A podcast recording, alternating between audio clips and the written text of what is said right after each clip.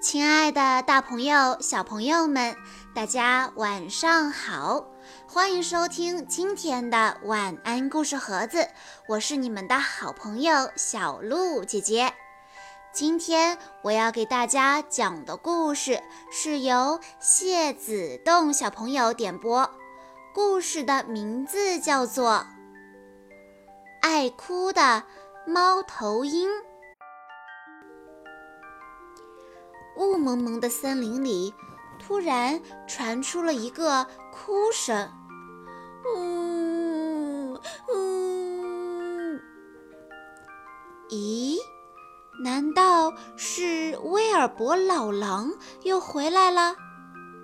动物们想。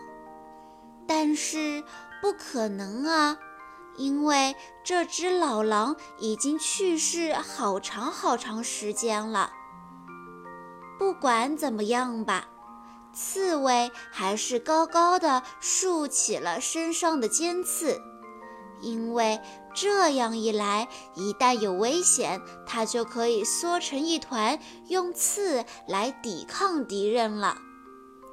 哭声越来越大，刺猬脑子里全是幽灵和狼群的影子。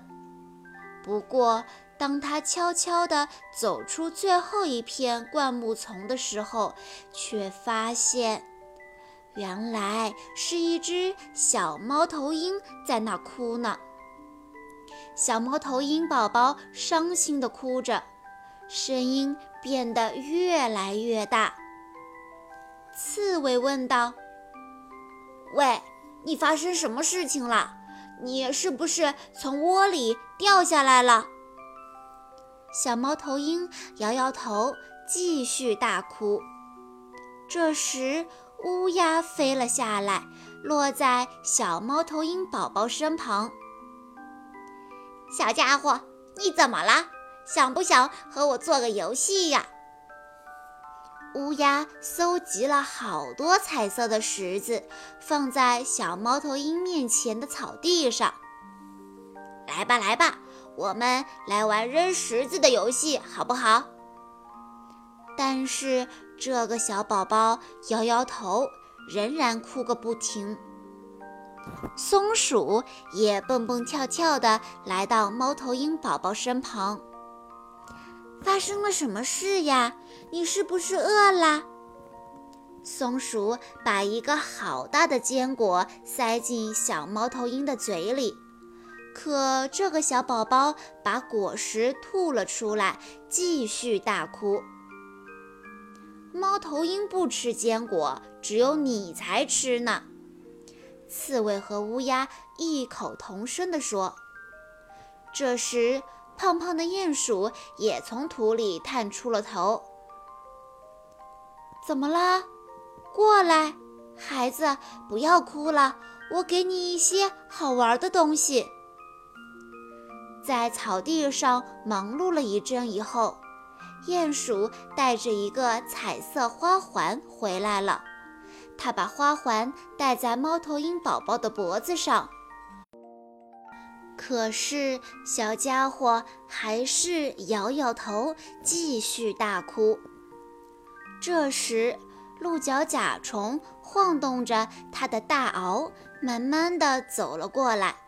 他神色严肃地看着小猫头鹰说：“到底发生了什么事情啊？你这个挑剔的淘气鬼！瞧，你把大家都赶走了，我是不是应该掐一下你的小屁股呢？”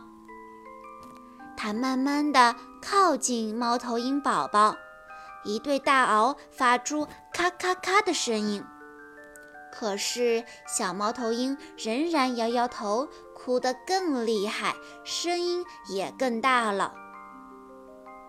都是因为你！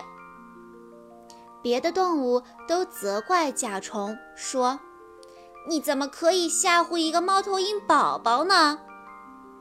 鹿角甲虫后悔地说：“呃，我也不想这样啊，我只是开个玩笑嘛。”就在这时，他发现了很大的废弃的蜘蛛网，他马上用大钳子摘下了蜘蛛网，边拖边叫说：“快呀，大家快来帮帮忙！我们可以把小猫头鹰放在网上摇啊摇啊的，它一定会很高兴的。”于是。大家把小猫头鹰连同花环一起放进了像吊床一样的蜘蛛网里，开始摇晃。好心的胖鼹鼠还轻声哼起了摇篮曲。可是小宝宝还是不停地哭着，直到它突然飞出了这张吊床，它扑腾着飞到了妈妈的翅膀下。猫头鹰妈妈紧紧地抱住小猫头鹰，问：“好啦，你是我的小宝宝吗？你又大哭了，对吧？出什么事儿了吗？”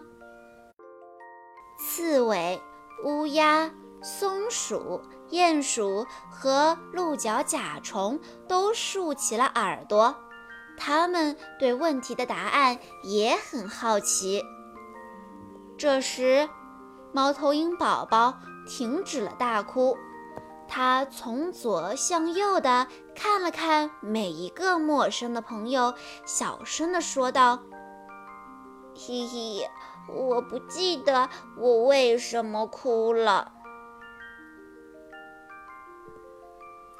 遇到爱哭的小宝宝，分散注意力没有效果，讲道理讲不通。”宝宝就是不肯妥协，依然哭闹不止。很多家长便妥协，有求必应，反而让宝宝以为用这样的手段就会有神奇的威力，能让自己得到满足。那么，究竟应该如何做呢？今天的这个小故事。